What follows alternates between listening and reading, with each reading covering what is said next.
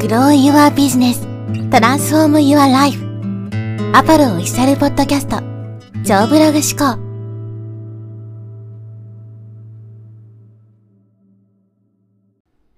はい、えー、こんにちは、ポロです。今日はですね、外さない情報発信術というテーマでお話していきます。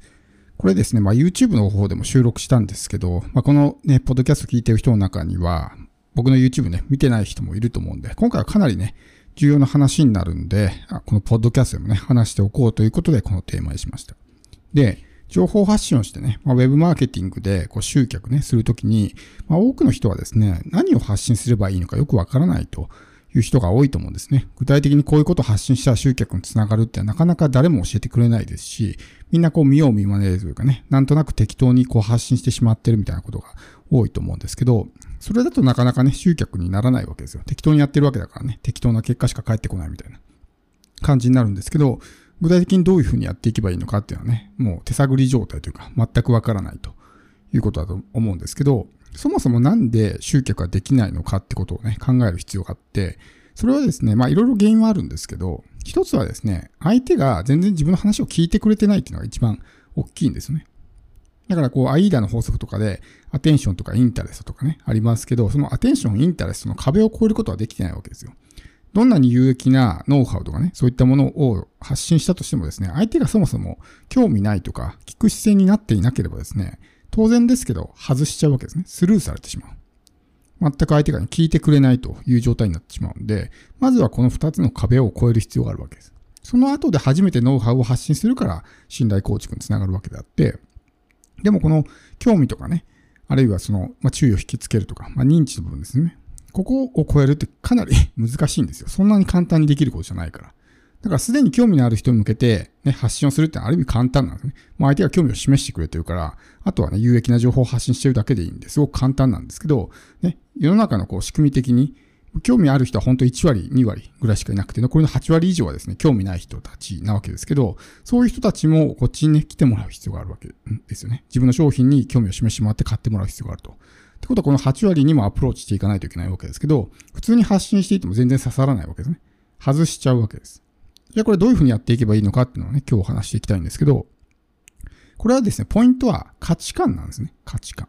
人間っていうのは価値観の優先順位が高いものに反応するっていうね、そういう習性を持っているので、その人が何がね、価値観が高いのかによって反応する情報が変わるわけですよ。例えば、マーケティングに興味のある人だったら、マーケティングっていうフレーズを見たら反応しますよね。マーケティングに興味あるわけだから。あるいはダイエットとかだったらね、ダイエットに興味ある人だったらダイエットっていうフレーズとか、まあ、ダイエットにまつわるようなフレーズですね。そういったものに反応しますよね。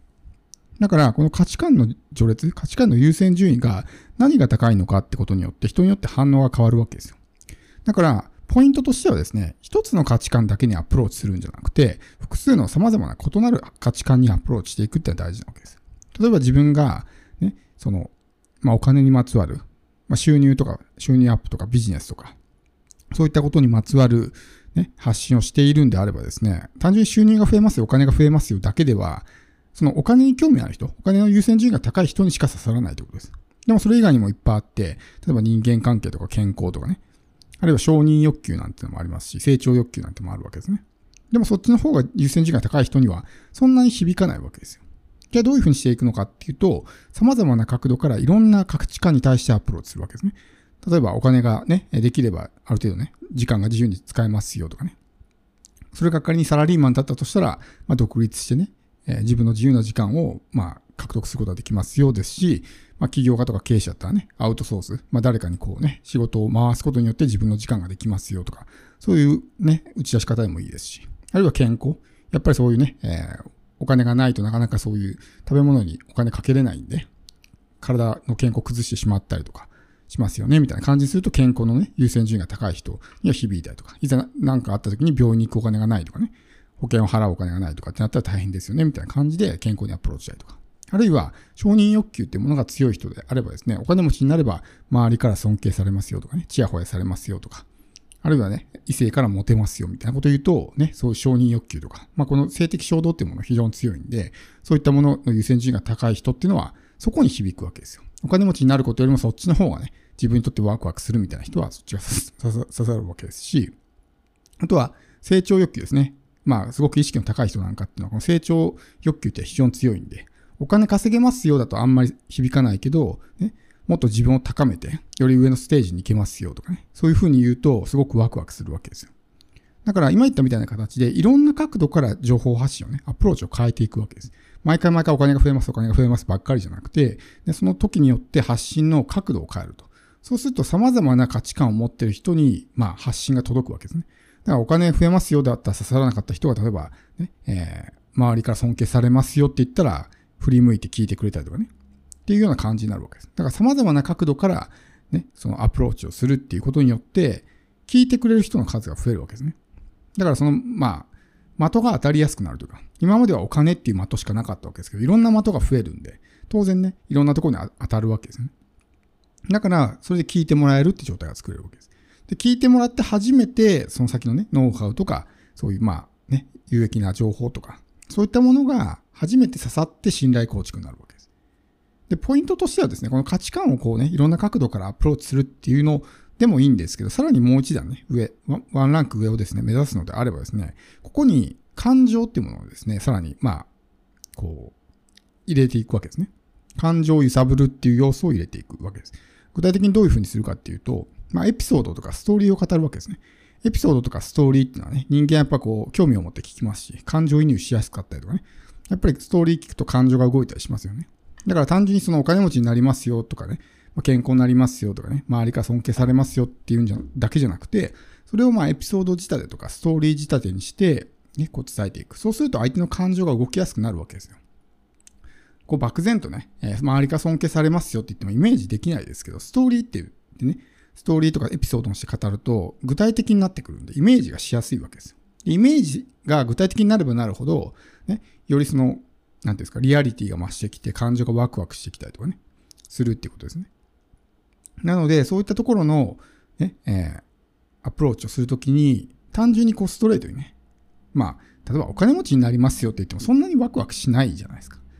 だったら、例えばね、ちょっといい家に住んで、一戸建ての家に住んで、高級車乗って、世界のね、海外旅行行けますよとかの方がまだこう具体的になるからね、ワクワクすると思うんですよ。みたいな感じで具体的なエピソードをしていく。で、それがエピソード仕立てだとより、なんていうんですかね、あの、刺さりやすくなるというか、リアリティが増すわけですよ。今言ったみたいなのを単純に具体的にしただけですけど、それがエピソードになってないんですよね、今だと。だけど、過去にこういう人がいてとかね、あるいは自分自身がこうだったけどこうなりましたとかね。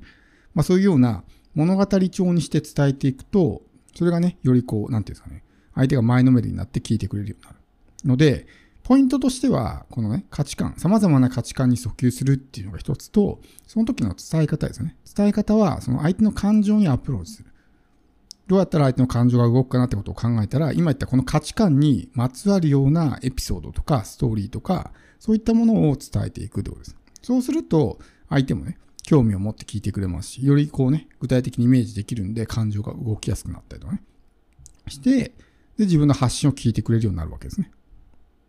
なので、まあ、情報発信がうまくいかないっていう人は、まあ、今回お話したこの2点ですね。まあ、価値観に訴求するっていうのと、あとはまあ、エピソード、ストーリーですね。を語って感情にアプローチすると。この2点を意識していくと、相手がね、こっちの発信を聞いてくれるようになって、で、相手の感情が動けば動くほど、まあ、自分からね、こう離れづらくなるとか、心の距離が近くなったりとかね、もっとこの人の話を聞きたいっていうふうになるんで、単純にこう、ただ情報をね、発信してるだけだと相手の感情が動かないんで、簡単に離れちゃうんですね。そうじゃなくて相手の感情が動いて、この人の話もっと聞きたいとかね、聞かないと損だとか、ね、この人のファンですとかってなったら離れていかないんで。なので、ね、えー、この感情に訴えかけるってことも、まあこれ忘れずにね、やっていくと。こういうところが大事なわけですね。でもこういったまあ具体的なやり方ってあんまり誰も教えてくれないと思うんですよ。だからなんか適当に発信して、誰も聞いてくれないっていうね、ことになってしまうんで。まずはこの振り向かせるですね、アテンションとインタレストっていうところを意識して、この2つをね、クリアする。これをクリアすればですね、相手はもう自分の話を聞いてくれるようになるんで。そしたら、まあそこで有益な情報とかね、発信していくと、ね、刺さりやすくなって信頼が溜まっていくということなので、えー、まずね、全然自分の情報発信が空振りに終わる。いつも外してしまうっていう人は今回お話したこの2点をですね、ぜひ意識してみてください。